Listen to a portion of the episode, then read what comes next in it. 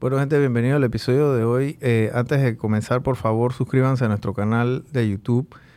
Eh, estamos como Los Emprendementes. También estamos en Instagram como Brian, rayita abajo, emprendementes. Perdón, como Los Emprendementes también en Instagram. Y en TikTok estamos como Brian, rayita abajo, emprendementes. También sigan el contenido de nuestra invitada del día de hoy, que es la mejor manera de apoyar a los emprendedores y también le mandamos un saludo a la gente de Más Móvil Negocios por ayudarnos todos, eh, bueno, ayudarnos con el programa y también ser parte del equipo de Más Móvil Negocios, de la familia de ellos. Eh, invitada del día de hoy es la doctora Kelly Houghton. Hablando un poquito fuera de cámara, ella también estaba en el IPA, yo estaba en el IPA, ella se graduó en el 2005, yo me gradué en 2003, ella estaba en la promoción de mi hermana. Este, tú eres nefróloga, y normalmente uno habla de los doctores y uno habla de la medicina aquí en Panamá y la generación de contenido no te viene a la cabeza, pero tú eres y por eso es que yo te quería invitar aquí porque yo quiero primero que todo también conocer cómo tú llegas a este punto de ser nefróloga, pero el tema de la generación de contenido es importantísima y eso es lo que yo siempre trato como de inculcarle a la gente, que no importa la carrera que ustedes tengan, la profesión que ustedes tengan, qué tanto hayan estudiado, qué es el mercado, o sea, la generación de contenido y generación de crear valor es lo que te va a diferenciar a ti de cualquier otra persona en tu, en tu rubro. Háblanos, háblame un poquito de cómo tú llegas a, a este punto de ser doctora, porque tú eras esa niña que yo quería ser doctora de chiquita. Sí, yo era esa niña. Desde mm, los ocho años, siete, ocho años, me acuerdo que dije como que quiero ser doctora. Eh, obviamente pasé por muchas especialidades que quería hacer. Quería ser pediatra, neurocirujana. Bueno, eso fue cambiando en el tiempo. Pero realmente nunca tuve como que la idea de ser, de tener otra profesión. Eh, y bueno, mi, me encaminé obviamente en la secundaria, en ciencias, y ya después de ahí aplicar los exámenes en la Universidad Nacional de Panamá. Y bueno, el resto fue... Hablan, mira, la gente que nos está viendo, eh, y yo conozco con propiedad esto, en el IPA, que esto, que esto pasa también, ¿no? Yo creo que el IPA es la única escuela que pasa eso, que tú en tercer año tienes que escoger qué bachiller tú quieres ir. Yo no sé si las otras escuelas, yo me acuerdo que la SAI, el Javier, esas escuelas como que... Hacen todo. Todo mundo hacía todo. Sí. Eh, y podían ya, o sea, eran como un generales o yo no sé cómo se llamaban allá, pero nosotros sí éramos bachilleres, o sea, tú eras, sí, tú eras de ciencia y bueno, yo era comercio, yo era contabilidad. Eh, y para entrar a ciencias tú tenías que tener un nivel académico alto. Y nada más habían, creo que tres salones o dos salones. Eran dos. Eran dos salones. y cada salón eran 35 personas. Y las promociones eran de que 350 personas, 320 personas, o sea que nada más 70 personas. Y todo el mundo quería ir para ciencia. Yo no sé por qué, pero todo el mundo quería ir para ciencia. Entonces, es, e, ese proceso es, complicado porque ciencia en el IPA era algo, digo yo, que era difícil porque mucha gente salía llorando de los exámenes. Entonces...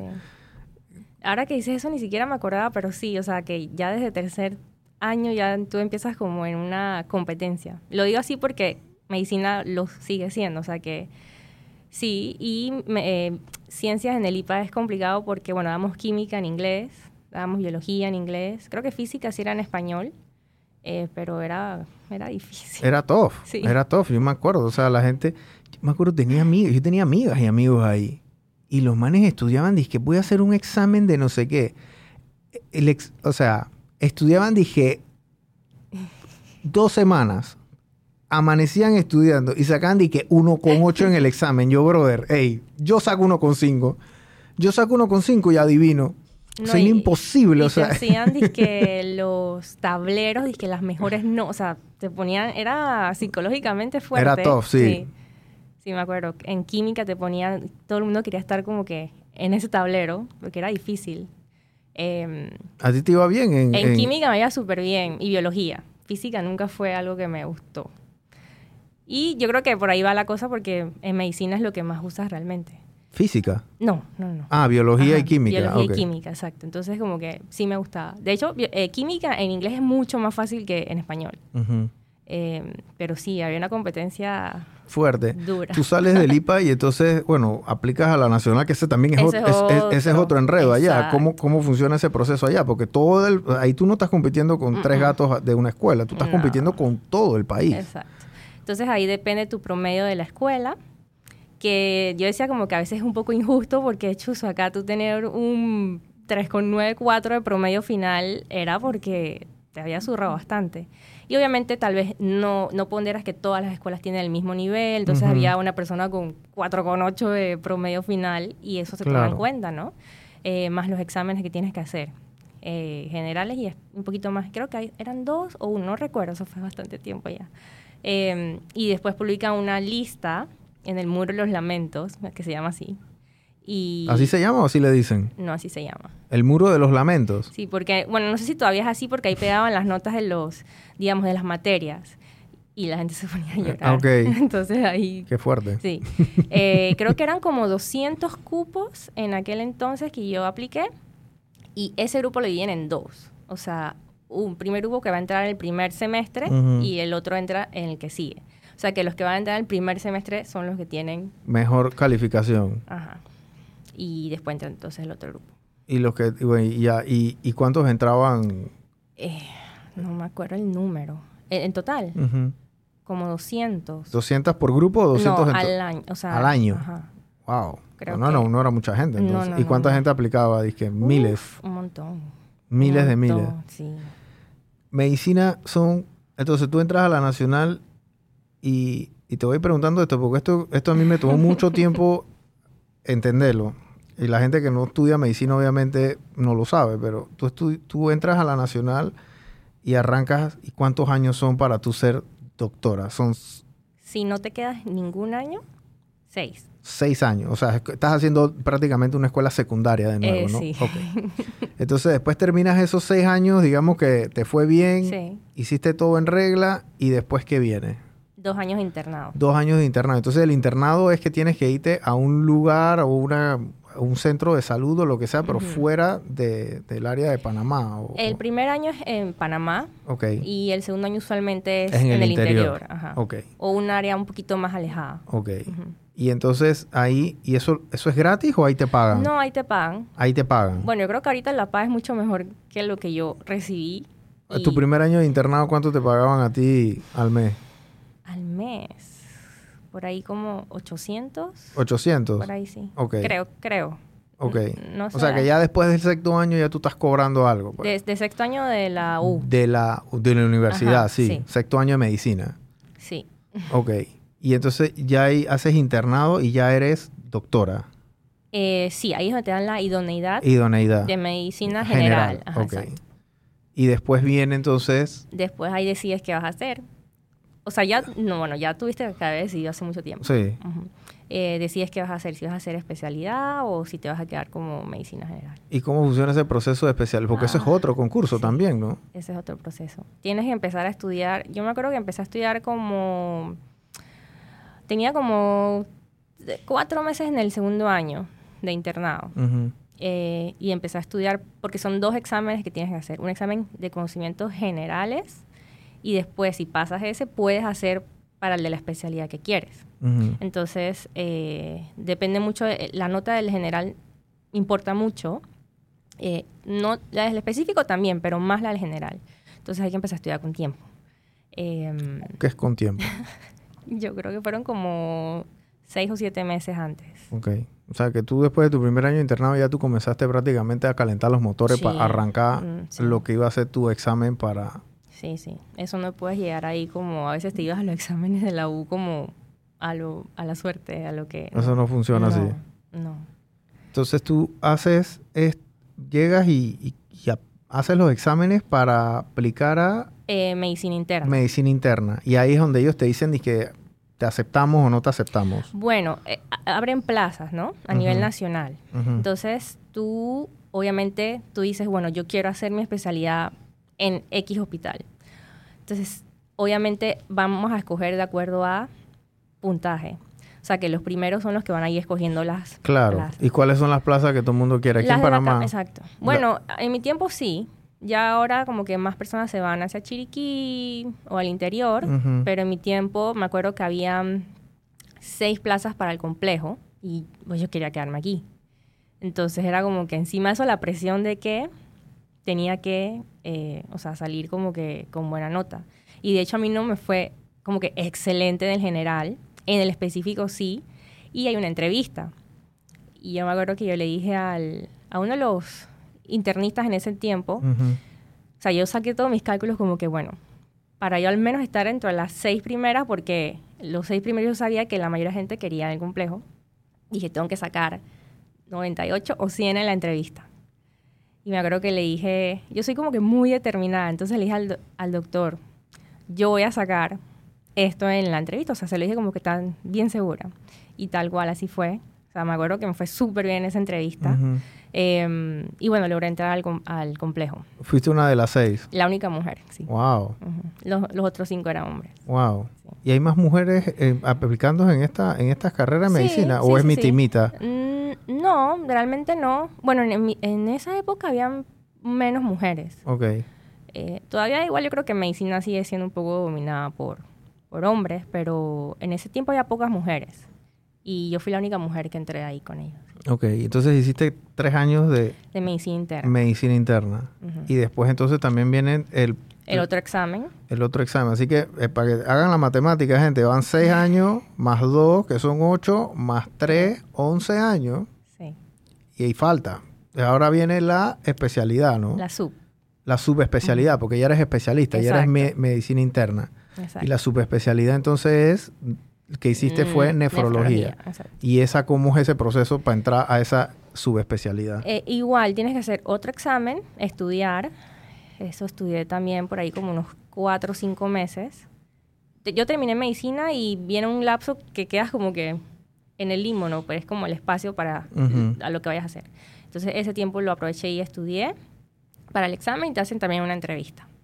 Y, y bueno, dependiendo... Es un poco más fácil realmente entrar a las subespecialidades que, que, que el, que el que la misma medicina interna. Sí, sí, sí. Que las mismas como que ciencias, como las especialidades básicas, que son tipo cirugía, ginecología obstetricia, medicina interna, pediatría. Son como que las... La fuerte. Ajá, ya después ahí vienen las ramificaciones que igual ya tú estás como que un poquito más fogueado, es más fácil. Cirugía es cinco años. Sí, cinco años. Es que sí, un amigo mío, Freddy Mato, saludo, él es, él es cirujano. Es que antes le dije, antes le dije a Kelly que él era cardiólogo y me dijo, no, no, no, no, eso no se dice. Eh, es una o la Ajá. otra, eso, ese Real Madrid Barcelona, no, no. Pero sí, entonces Sí. eh, la, la, la medicina interna va nefrología y, y tú cuándo, sin hacer la matemática, o sea, cuándo genuinamente te graduaste ya de, de nefróloga, hace cuánto eh, tiempo? 2020. En el 2020, o sea, hace tres años. Casi sí, ya Wow. tres años. Ajá. ¿Y cómo fue ese proceso? Ya sales y ya, o sea, ¿qué más sigue? O sea, tú puedes estudiar otra sub, sub, subespecialidad, eso Mm, existe. o sea. Dentro de nefro, bueno, ahorita yo estoy terminando una maestría, un fellowship, que es, es virtual porque es gente como de todo el mundo que, que lo hace alguien- algo que se llama GLOMCOM, que es en Estados Unidos, que es como una subespecialidad en enfermedades glomerulares.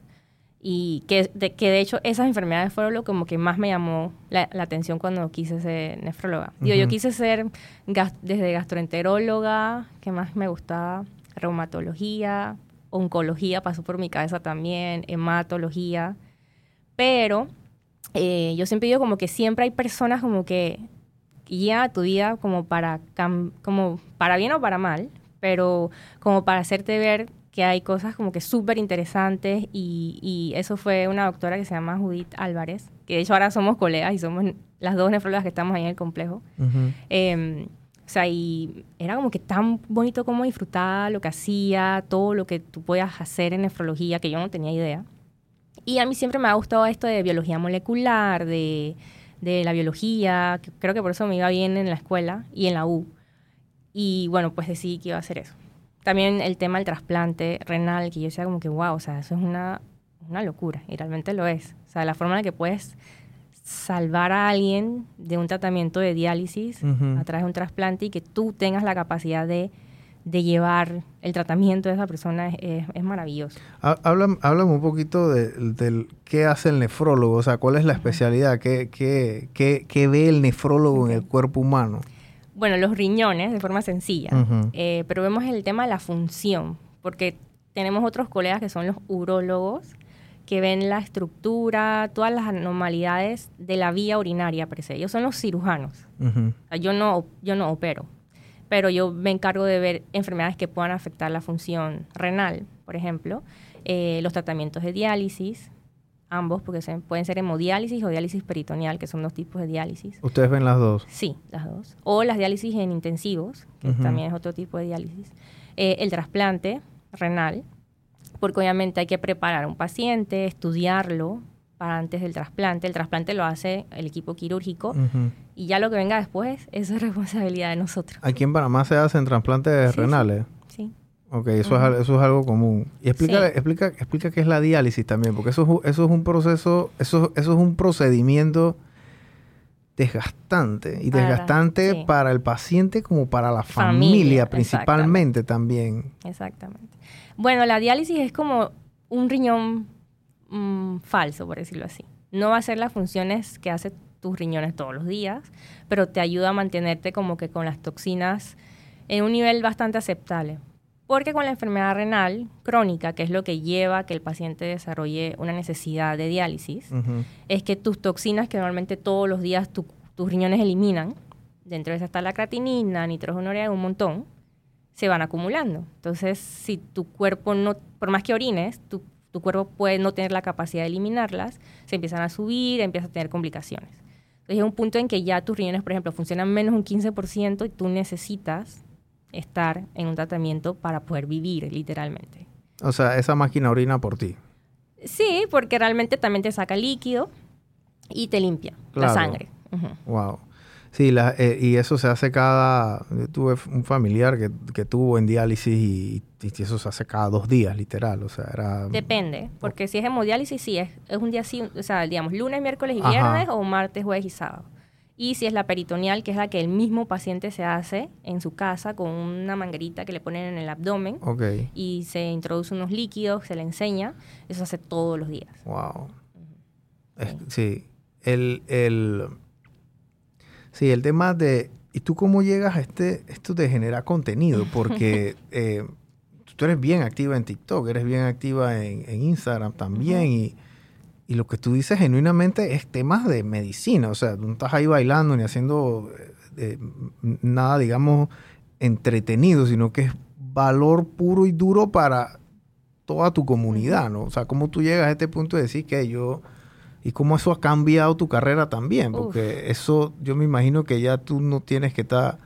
Los pacientes te tienen que llegar a ti como loca, porque tú eres la persona idónea para hablar de esto, ¿no? Sí. Es, curioso porque, por más que yo estudie ciencias, o sea, yo siempre he sido como, tengo algo como que creativo dentro de mí, pero digamos que lo tuve como que apagar, porque en ciencias todo es como metódico, literal. Memoria, metódico. Em, y me acuerdo que terminando nefro, yo decía como que, ay, no, jamás voy a abrir, así, jamás voy a abrir redes sociales porque la oferta que había o lo que yo tenía para ver no era algo que a mí realmente me gustara, era o la página de un doctor que se notaba que se la manejaba alguien y que era totalmente impersonal, o sea, que no tenías como, no, no, sabías quién estaba ahí, o em, no sé, como que lo veía como que muy superficial, o sea, no, no veía de qué forma yo podía hacer eso para llegar a las personas. Entonces yo me fui a Estados Unidos como en el 2019, a Minnesota, a ser parte de la especialidad. Y estando allá, eh, dije como que, oye, esto que me pasa a mí en el día a día, o sea, yo estoy segura que alguien que no está en este mundo probablemente lo quiera saber. Eh, y también yo soy muy de que me gusta el tema de la alimentación, del ejercicio. Y decía como que tal vez yo pueda aportar conocimiento, información por esta vía. Y empecé, me metí, me acuerdo, en pandemia, porque me agarró pandemia ya, en un montón de cursos como de cómo generar contenido, etcétera, etcétera. Entonces, allá se me vino el nombre de la, como que, ahí sabes que le voy a poner así. Y dije, definí mi, mi, mi, mi población, ¿cómo se dice? Mi nicho, mi, mi audiencia. Porque yo siempre dije, mi audiencia no, no es médico, o sea, mi, yo no quiero llegarle al médico, yo quiero llegarle a la persona que no tiene idea de esto. Claro. Y me acuerdo que en un, en un, como en un curso alguien dijo como que tienes que hablarle a tu yo de hace 5 o 10 años que no sabía lo que tú sabes ahora. Y eso siempre como que lo tengo en la cabeza como que, oye, yo hace 5 años yo no sabía esto y de esa forma es como que creo que logro llegar a la gente. Eh, empecé a crear, estando allá, mi página web, o sea, todo lo hice como que bien planeado antes de salir. O sea, como un año antes de sacar la página, lo planeé. La página, más o menos el contenido. Empecé a hablar en mi red personal como de estas cosas en el supermercado y de ahí fue donde salieron los Quality Eating Talk que yo tengo en Instagram. Eh, y veía como que la gente le gustaba, ¿sabes? Y de hecho tengo una anécdota de eso porque una persona que me seguía en ese entonces en mi red personal me dijo como que, oye, ¿qué te crees? ¿Por qué estás hablando así de esas cosas? ¿Te crees mejor que los demás?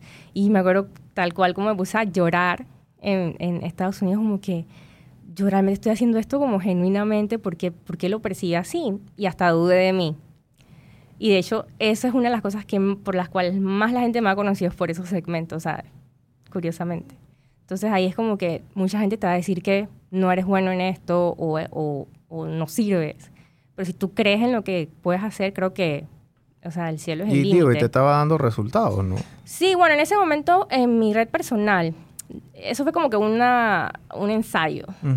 Y después ya sí lo abrí en mi, en mi cuenta entonces, tú llegaste aquí a Panamá después de pandemia, entonces... En medio todavía. En el medio. Sí, llegué como en junio del okay. 2020. O sea, llegaste en uno de esos vuelos humanitarios eh, a Panamá. eso fue una, una, una, odisea. Eso fue horrible. Entonces tú llegas a Panamá y, y en ese momento, en pandemia, TikTok estaba comenzando ya fuerte, o sea, ya la gente estaba metida de lleno en el asunto. Sí.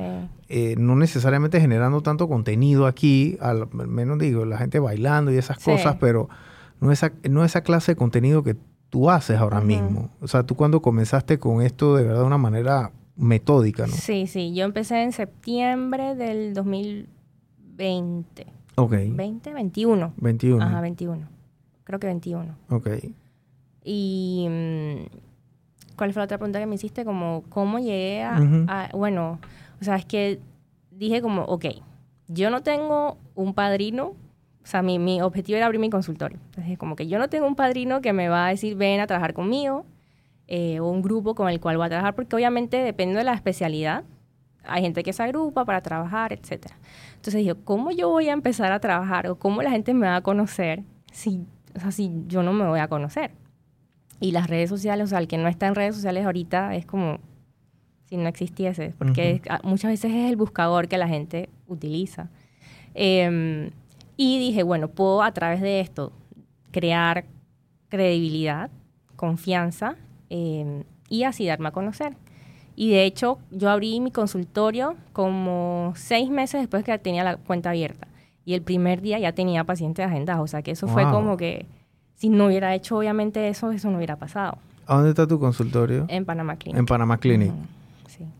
Entonces tú agarras, haces, comienzas a hacer contenido, abres tu consultorio y lo abres tú sola, tú estás sola ahí en el consultorio. Porque normalmente los doctores se asocian, los doctores pichones se asocian con doctores más, más viejos, porque obviamente los doctores viejos no pueden trabajar el resto de su vida, quieren jubilarse, entonces le pasan la cartera y por lo general... Ya tienes una Por lo general tú pues. tienes doctores que tienen hijos doctores y entonces le pasan... Exacto, exacto. entonces, o sea, es un, queda como un negocio de familia, digo yo, ¿no? Pero los doctores que no tienen esta facilidad o no tienen estas oportunidades, entonces tienen que hacer, de alguna forma. hacer trocha ustedes solos, ¿no? Exactamente. Y tu trocha y tu machete fue el TikTok.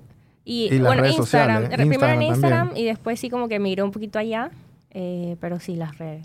Tú comienzas a hacer contenido, ¿tú cuántas veces publicas al, día? No, al, a la, o a la semana. Trato que sean dos o tres. Dos o tres veces a la semana. Y tú misma te haces tu video, tu guion, tú misma te editas. Hay un día que hago guiones y otro día que filmo. Y usualmente ese mismo día trato de editar. O sea, yo trato que mi semana no tenga yo nada que hacer con... Con, con, generar contenido, sino que es producir, ¿no? Sí, exacto. Ya como que mi trabajo per se. Porque sí toma tiempo. Ustedes están escuchando eso que ella dijo. Ella un día hace guiones, el otro día filma, el otro día edita. O sea, lo que yo vengo diciendo aquí hace dos años, gente. Esto, y ella, ella no fue a una universidad de mercadeo allá en... Eh, o sea, ella es doctora, estudió demasiado, pero no estudió demasiado de esto. Nada. ¿Me explico? Eso es lógica, ¿no? Sí. Eso es lógica. Pero la gente se enreda, la gente no... La gente cree que ellos tienen que hacer todo el mismo día, pero no lo, no los, no, no, no lo seccionan de una manera que sea sostenible. Exacto. Porque tú no puedes no dejar de atender un día. No. O sea, tú tienes que atender de lunes a, no sé, yo no sé si trabajas los domingos, pero los doctores atienden... De lunes a viernes. De lunes a viernes todos los días hay consulta. O sea que el tiempo que escribí, después yo filmo rapidito, subtitula, porque tú, tú subtitulas también, y están todos bien bonitos, todo bien cuadrado. O sea, y eso es con práctica, porque el video que hiciste a lo mejor esta semana no, no se parece mucho al que hiciste la primera vez. No, y ahora con más facilidad también. Y, es el tema de la práctica también, ¿no? Sí, sí, sí. Em, sí, es, es práctica. Bueno, me, me, me, causa gracia porque alguien hace poco me preguntó como, o sea, pero en buen plan, ¿no? Nada, es como, oye, ¿quién te maneja? ¿Quién te maneja las redes sociales? Y la, doctora, la doctora mm, Kelly. Mi carita así como, eh, yo, yo lo hago todo. Eh, pues es que me gusta realmente. O sea, creo que eso también es importante. Porque tal vez si a alguien no le gusta, eh, se va a ver forzado, como que no lo va a disfrutar. O sea, pero las redes a mí me cambiaron la vida totalmente. O sea, yo digo como que sin redes no, tal vez no, no estuviese, ni se me hubiesen abierto las oportunidades que se han abierto gracias a eso. ¿Cuánta, ¿Cuántos pacientes te pueden llegar al mes producto de, de tu gestión en redes sociales? Nuevos. Ah, nuevos en porcentaje? No, no sé, dime dos, tres, cuatro, o sea, o gente que llega y dice, oye, vine acá. Es que el 80% llega por redes sociales. El 80%. A, todos les pregunto, sí. Casi 80, 85 pudiese decir que llegan por redes. O sea, y de pacientes nuevos es, dije, el 80% llegan por redes sociales. Eh, o el 80% de tus pacientes son producto de redes sociales. Bueno, es, que, eh, es, que tú comenzaste con redes sociales, o sea que literal. Exacto. Todo el que llega, básicamente. Es por redes. Y bueno, ya obviamente ya tipo que yo atendía a tal paciente y él Ah, bueno, es el referido, ¿no? Y ya viene. Y, algunos referidos por colegas o nutricionistas o doctores. Que también muchos también buscan esa.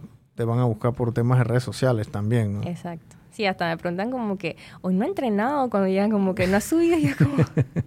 sí, están como que bien pendientes. Pero yo sí siento como que, digo, cada quien, ¿no? Pero yo trato de mantener una línea muy, o sea, bien dividida entre mi vida personal y mi, mi, página, pues, porque siento como sí, que... Sí, tú tienes dos yo me acuerdo que yo te iba a escribir en una y entonces después dije, bueno, voy a escribirla acá mejor porque yo creo que la... Sí, no, y me refiero a que yo no trato como que ni exponer a mi familia, por ejemplo, en redes. Respeto al que lo quiera hacer, pero siento como que yo quiero que me sigan a mí por lo que yo tengo que ofrecer, el valor que tengo que dar. Claro. Y no por lo que me pasó en mi familia, lo que me pasó con mi pareja, etcétera. O sea, claro. siento que en el campo, digamos, médico o profesional, si quieres mantenerlo así, tienes que tener como que bien claro tus, tus límites.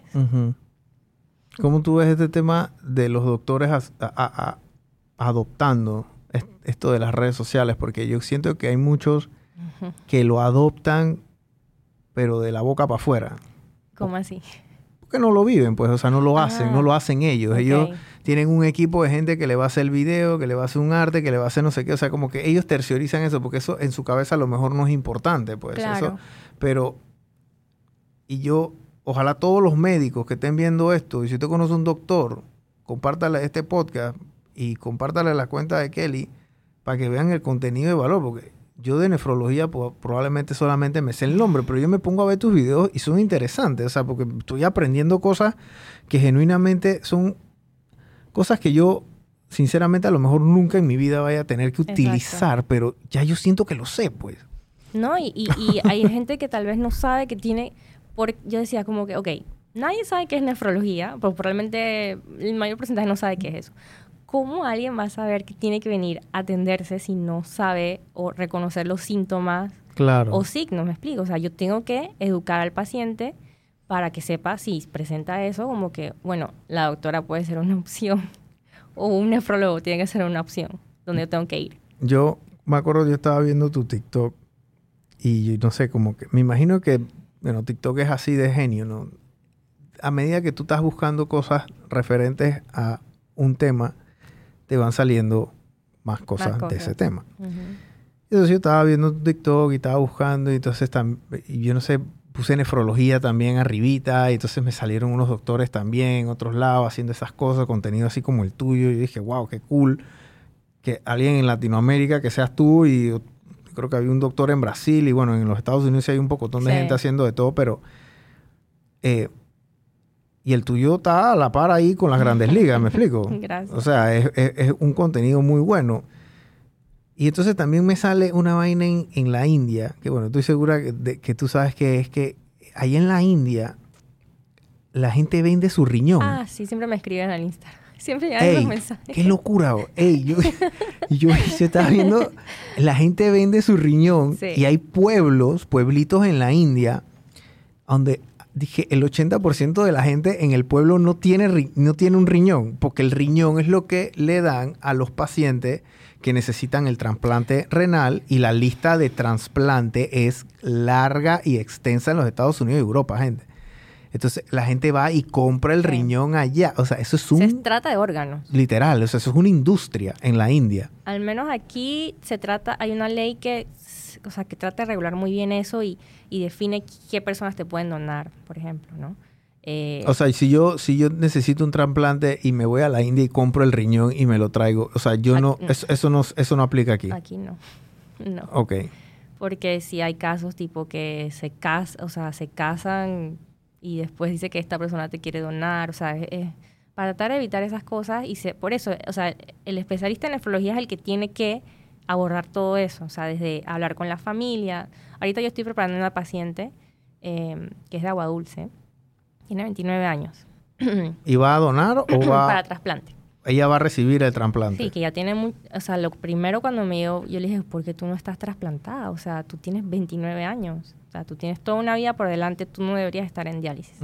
Entonces, obviamente, tengo que hacer una reunión con la familia, explicar, ver quién se quiere ofrecer, porque eso tiene que ser voluntario.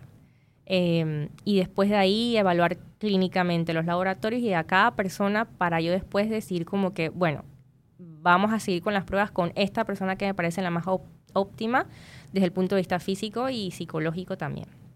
Porque obviamente te van a quitar un riñón. Pero sea, si te quitan el, o sea, tu cuerpo puede Sí, sí. andar con un riñón. Total. Hay gente, de hecho, que vive con un riñón toda su vida y no se da cuenta Sí, que te- nacieron con un riñón. sí, yo tengo una tía que tiene un riñón y nació así.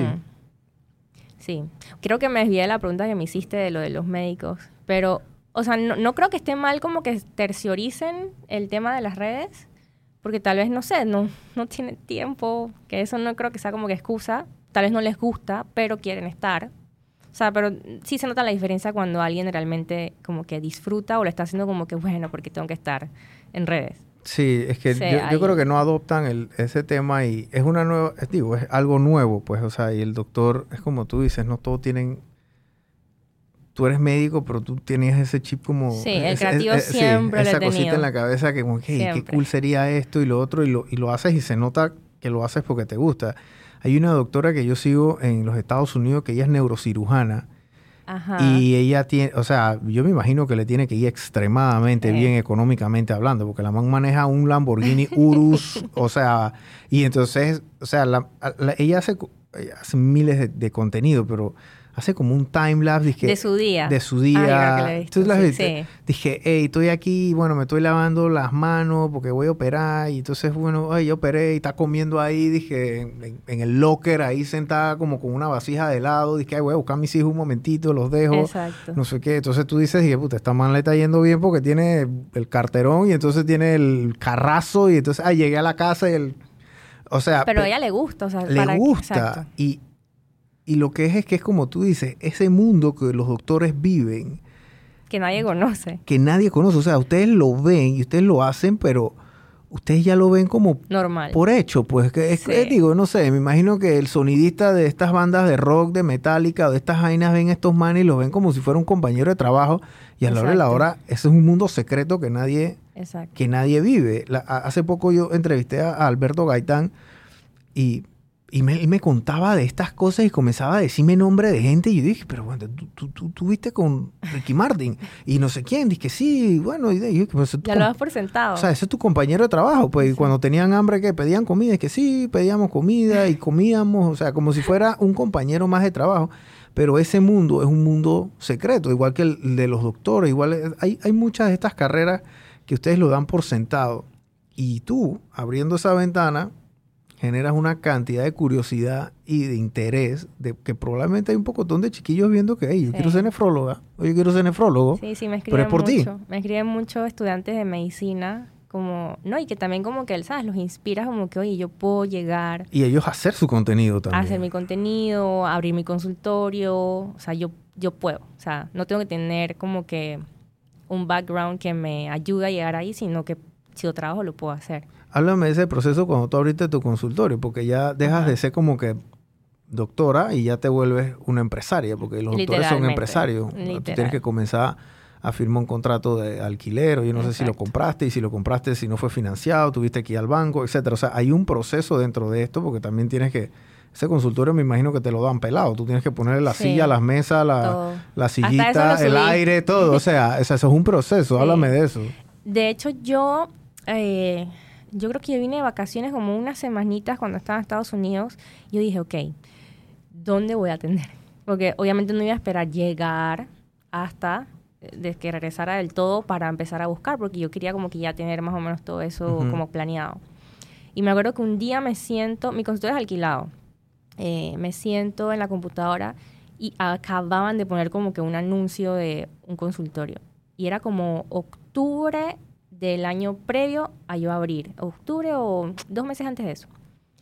Y yo dije, "Dios, oh, ¿qué hago? O sea, como que... Y había otros que estaban mucho más caros. O me meto aquí y empiezo a pagar alquiler hasta cuando yo empiece, o quién sabe allá lo que vaya a pasar cuando yo regrese, si hay o no hay Ujú. y me metí ahí. O sea, yo empecé, ahí sí tuve un poquito de ayuda de mi papá, que o sea, siempre ha sido como que uno de mis mayores mentores. Y empecé a pagar alquiler estando yo en Estados Unidos. O sea, eso, estaba, eso estuvo ahí sin usarse como por cinco meses. Desde el 2020. Mm, por ahí sí, como 20, ya perdí la cuenta de las fechas, pero sí, fue meses antes. Y después vino el tema de la remodelación, que también eso lo subí. O sea, que todo el mundo fue como que viviendo conmigo el proceso de remodelar, que si los muebles, etcétera, y ya como que, wow, la abrí. Entonces como que la gente fue conmigo viviendo ese proceso, ¿no? Ujú. Eh, y sí, te conviertes en, en, no sé si en empresario, pero ese es como tu negocio. Te conviertes en empresaria. Ya tú eres una empresaria. es un negocio, eh, tienes que pagar luz, tienes que pagar alquiler. Eh, me tocó al principio como que, ah, yo no voy a necesitar asistente. Hmm. O sea, ya después me di cuenta que sí era necesario. Tienes que pagar asistente, eh, los gastos de papelería, o sea, todo eso que en la universidad nadie te enseña eso. Que siempre dije como que ojalá hubiera en la universidad algo que es- diga como gestión, no sé, gestión de negocios. Gestión de negocios Médicos. de consultorio Ajá. médico. O sea, porque es que nadie te enseña eso y, y uno está como que a la deriva literal. Los médicos probablemente pueden ser las personas, y, te, te estoy, y esto hablo con propiedad, yo fui banquero. Entre los médicos y los prácticos del canal, yo no sé quién es peor administrador financiero. Allá la máquina, esos manes se dan Dios. bomba y plena. ¿Por qué? Porque el médico ah, trabaja como un burro, literal. Tu, tu, tu, tu, tu, Trabaja, ve la plata entrando y a veces por ahí mismo se la... O sea, se, No, se vuelven no, loquitos. no, Se vuelven loquitos y los prácticos del canal ni se digan. Esos son peores todavía. Entonces, los médicos, obviamente, yo creo que ese tema financiero en tu, en tu, en tu gremio es, es- es- es- es yo, yo- crítico. yo creo que yo tuve una buena, o sea, alguien a quien ver, mi papá, o sea, yo... Él yo- es médico también. No, no, no, yo no tengo nadie médico en mi familia. Eh, pero yo me acuerdo que en el internado, digo, lamentablemente nuestra vida empieza como 10 años después de nuestros contemporáneos. O sea, eso, eso es una realidad. Y nos toca vivir con nuestros papás por mucho tiempo, etcétera. Entonces, si tienes la oportunidad, porque no todo el mundo la tiene, ojo, a gente que de verdad le toca como que empezar a trabajar de una vez porque no tiene alguien que, le- que le dé casa, etcétera. Pero si tienes la oportunidad de quedarte con tu familia, ahorra. O sea, yo ahorraba casi eh, mucho, mucha parte de mi internado, de la residencia, porque obviamente yo tenía planeado, oye, yo me quiero comprar dónde ir después, o quiero hacer esto y lo otro. Entonces, no, no, no, no te gastes todo el dinero porque lo vas a necesitar. Por ejemplo, para el consultorio tuve que poner dinero para la remodelación, Claro. etcétera, que si yo no hubiera tenido como que un buen ahorro, ¿de dónde saco el dinero? Y el banco no te presta cuando El- estás de primerito. Ah, o claro sea, no. el prim- ese primer, tu primer consultorio, el banco te va a prestar para el segundo, para el primero no. No, exacto. Entonces, sí, hay que ahorrar. Tú, ahora que, o sea, ¿qué viene ahora para ti? Pues, o sea, en tu carrera, o sea, tú quieres tener ya una clínica más grande? O sea, ¿dónde tú te ves en los próximos... O sea, 10 años yo te veo en la calle y yo te digo, ¿qué es de tu vida, Kelly? ¿Qué tú me quisieras decir a mí?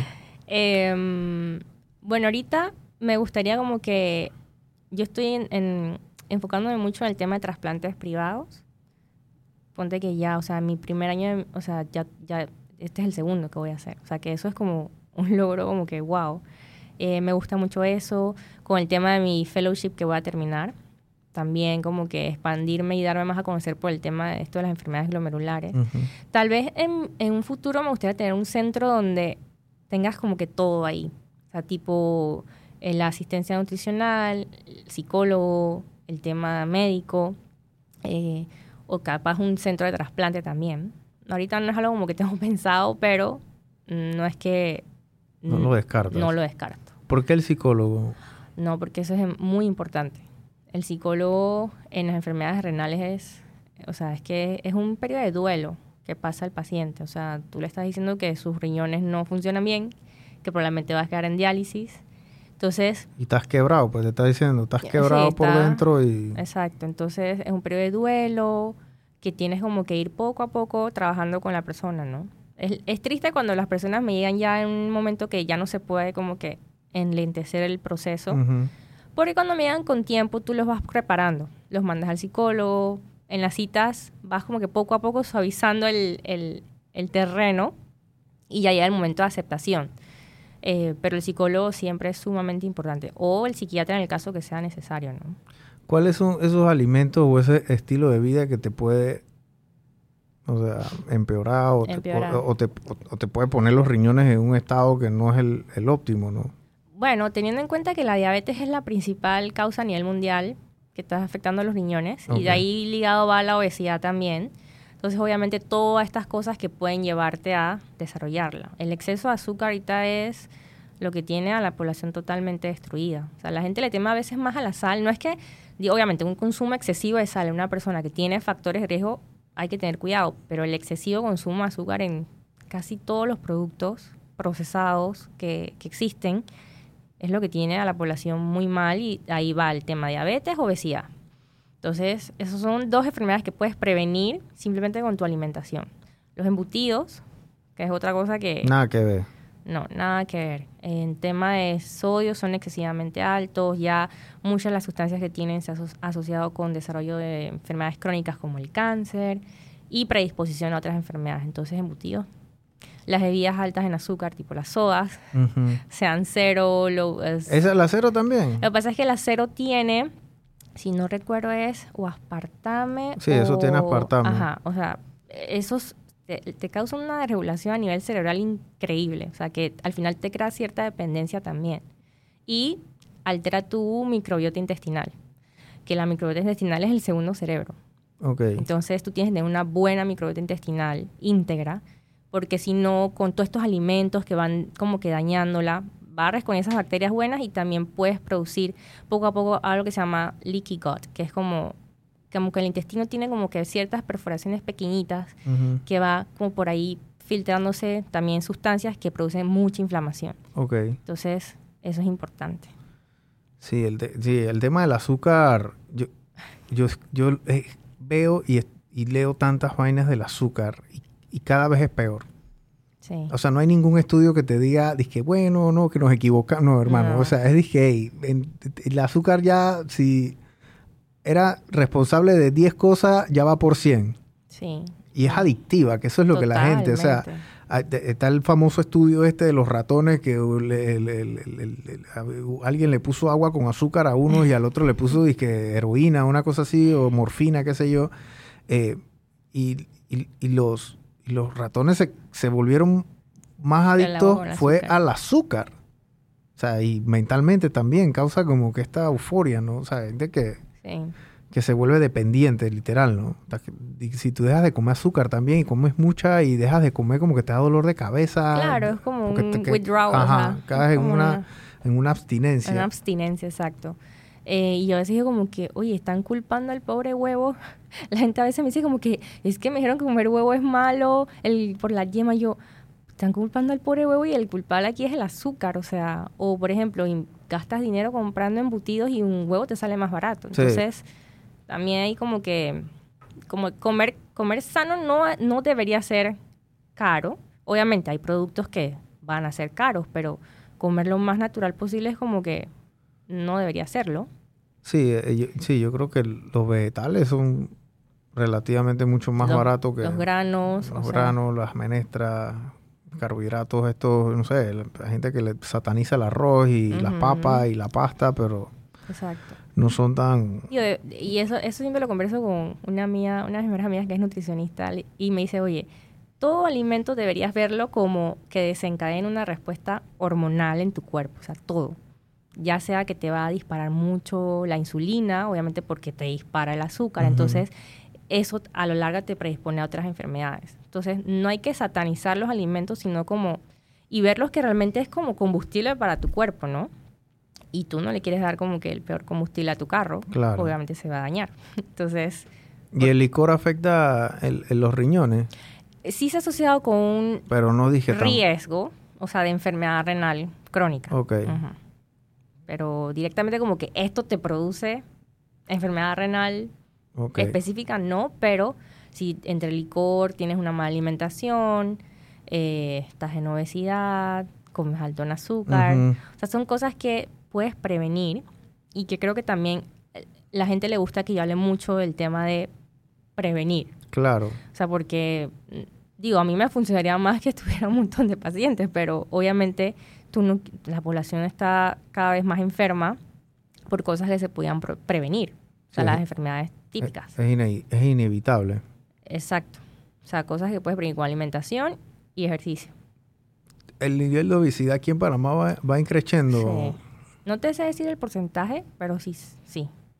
Yo no, no al nivel de Estados Unidos, pero sí estamos cada vez más. Y, y hay que ser muy como que cuidadoso en eso de que no hay que normalizar la obesidad. ¿ok?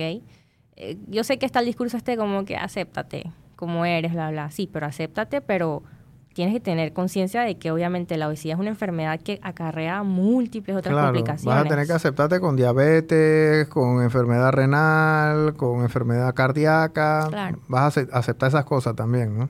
Y no solamente, o sea, no verlo el punto de vista como, Estético. ajá, exacto, estético, eh, sino más bien que todo lo que está pasando dentro de tu cuerpo, o sea, toda esa inflamación, todo eso Claro. es el problema, todo el problema metabólico. Y ojo, que tampoco es que alguien delgado, Sí, porque es hay gente que, sinónimo de que sí, sea hay gente sano. flaca que está también hasta la Exacto. zapatilla, ¿no? Entonces, mm, como que cuidado con eso. Siempre hay que evaluarte para saber realmente cómo estás, ¿no? Ok. Pero la obesidad, sí, no, tú te das cuenta, la, la alimentación típica del- de un panameño, pues mm, yo no digo que es mala, realmente es más que todo como las porciones, es un problema, ¿no? Sí. Es el, tal vez el tema. Y cómo cocinan también. Aquí Mm. comemos muchas cosas fritas, Fritas, también. aceites o sea, inflamatorios. Mucha salsa, mucha... Sí, ese, ese es algo típico Sí. de nuestra cultura. Pero que bueno, se puede ir cambiando poco a poco, porque yo también, yo, yo también pasé por eso. Yo también fui víctima de mercadeos de cosas Bueno, en la, escue- saludables. en la escuela en nuestros tiempos, o sea, eso no era. Bueno, ahora las cafeterías son dije sanas, o sea, no, Allá puede- no- venían... no puedes tener co- comida y porquerías en las cafeterías horas escolares, ¿no? Pero en nuestros tiempos, o sea, o sea, era jugo de bebida roja con el colorante 20 y...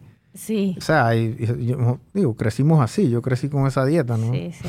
Yo también, pero bueno, o sea, nu- nunca, nunca es tarde para poder cambiar. Bueno, sí, eso, eso cambió, ya literal es ilegal, o sea, tú no puedes tener Ah. alimentos, Sí, sí, sí, como norma no se puede. no se puede. sí, pero había gente que estaba... ¿Que lo estaban haciendo? No, que estaba como enojada por eso. ¿Ah, sí? Sí, o sea, siempre va a haber gente que no va a estar de acuerdo como que ¿por qué me tienen que imponer lo que tengo que comer? Sí, eso, sí, yo ese, ese, ese, ese es el, ese, ese es lo que puede, puede pasar. Kelly, gracias por haber venido. Este, yo sí quería invitarte porque, uno, porque, digo, primera doctora que, que, que se sienta Ah. aquí, y lo otro es porque lo que tú estás haciendo en la industria tuya, en tu gremio, es, es, es- es algo de pionera, porque más nadie lo está haciendo o no lo están haciendo como tú. Y si lo están haciendo como tú, no lo hacen tan bien, porque yo no los he visto. Y yo, me- y yo vivo en el Internet. Entonces, eh, si quiero que todo el mundo vea ese ejemplo, que no necesariamente, no necesariamente tienen que ser doctores, pero si están en un área donde ustedes sienten que ay no, que las redes sociales no son tan fuertes ahí, yo no necesito las redes sociales, yo no necesito mercado. Créanme que sí lo necesitan, porque si están en un negocio, tu negocio tiene que ser rentable. Exacto. Tienes que atender una X cantidad de pacientes para tú decidir que, hey, ya después de este paciente, ya es ganancia. tengo un dólar. Exacto. Literal. Literal, todos Porque los meses eso Antes es lo que de eso pienso. es, tienes que pagar la renta, tienes que pagar la luz, tienes que pagar el internet, tienes que pagar este el seguro social, tienes que pagar el salario, tienes que pagar tus impuestos también y después que tú cubres todo eso, entonces viene Bueno, y la que, ganancia, ¿no? y que tampoco, si alguien me ve y es médico o está haciendo esto, o sea, no pienses que nada más tienes que quedarte, ¿sabes? Hay otras formas en las que puedes tener ingresos eh, y no solamente de medicina. Digo, si quieres nada más trabajar de medicina, bien. Bueno, ahora, tú, ahora también eres influencer, también te llaman No. y, y para... Sí he trabajado con, con algunas marcas, yo sí soy como que muy selectiva en eso porque obviamente, y a veces que tu carrera es primero. Mm, sí, pero me refiero a que he tenido como que decir como que no, yo no puedo promocionar esto. O sea, Esto no es o sea, saludable, yo gente. digo eso, yo digo eso, yo digo eso y ya la gente está tan educada que me van a caer como que, o sea, ¿qué? Entonces sí, digo, he trabajado con algunas marcas, obviamente ya he sido expo- eh, expositora en congresos, Claro, o sea, eso me ha abierto muchas puertas. claro. eh, y si no hubiera sido por las redes, obviamente yo te puedo decir que no, Eso no hubiese pasado. eso no hubiese pasado.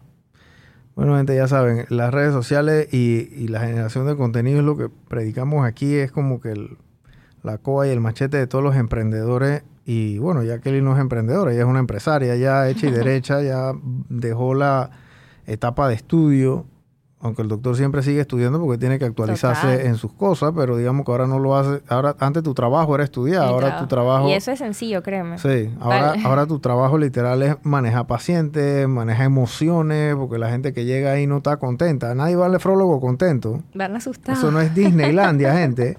Nadie va al nefrólogo que, ay, qué rico, voy para el nefrólogo. Esto no es un masaje. O sea, la gente va allá, van preocupados porque literalmente tú le estás diciendo a la persona, hey, Eh, vas para diálisis, papá. Sí. Y entonces eso que ya te cambia la, ya no puedes ir, ya no puedes ir a, ya no puedes ir a pádel disque de 5 a 6, porque tienes que llevar a tu mamá, tienes que llevar a A tu papá, diálisis. tienes que ir a recogerla, ya no puedes hacer no sé qué. O sea, la diálisis es un proceso, y se los digo porque es un proceso extremadamente complicado, desgastante para el Te paciente cambia la vida. y desgastante para la familia. Sí. Es muy desgastante para la familia. Entonces, o sea, nadie va a tu consultorio Como feliz. feliz. O sea, hay, gente- un par que dan como preventivo. Eh, pero pues, no son los, son pero los menos. tú sabes, la gente va con ese Temor. sentimiento de respeto y de, y de, y de, ami- y de preocupación sabiendo que tú eres la persona que los va a ayudar, literal, Literal. literal. Entonces, todo eso, Kelly lo ha podido encasillar y lo ha podido meter en, en lo que es la, la, la- la generación de contenido para su clínica. O sea, ese es tu coa y tu machete. Brian, viene gente de Chiriquí, o sea, viene gente que maneja desde las 12 de la noche. O sea, yo todavía cuando me pasan esas cosas siempre es como que wow, y le agradezco porque de verdad, Para la consulta. sí. O sea, Wow. de Chiriquí, Bocas del Toro, o sea, es increíble. Porque confían en ti, porque allá yo me imagino que hay nefrólogos por allá, ¿no? Claro, siempre va a haber oferta, pero el médico tiene, el paciente tiene que sentirse Pero no está Kelly. conectado con el médico. Tiene que abrir una clínica allá en Chiriquí. ¿ah? Ey, el pasaje es súper barato para allá en Chiriquí, cuesta como 60, 70 palos. Yo creo que hay gente que va y trabaja en Chiriquí y viene a Panamá van Sí, casi todos los días. Sí, sí. Hay gente que va. Ahí tienes oportunidad allá, Chiriquí. Allá puedes ir. Bueno, yo no sé quiénes son los nefrólogos allá. Después te estoy, estoy poniéndole competencia a los hombres allá o a las mujeres. No sé quiénes están. Gracias por, por haber venido, Kelly. Gracias, gracias por la invitación.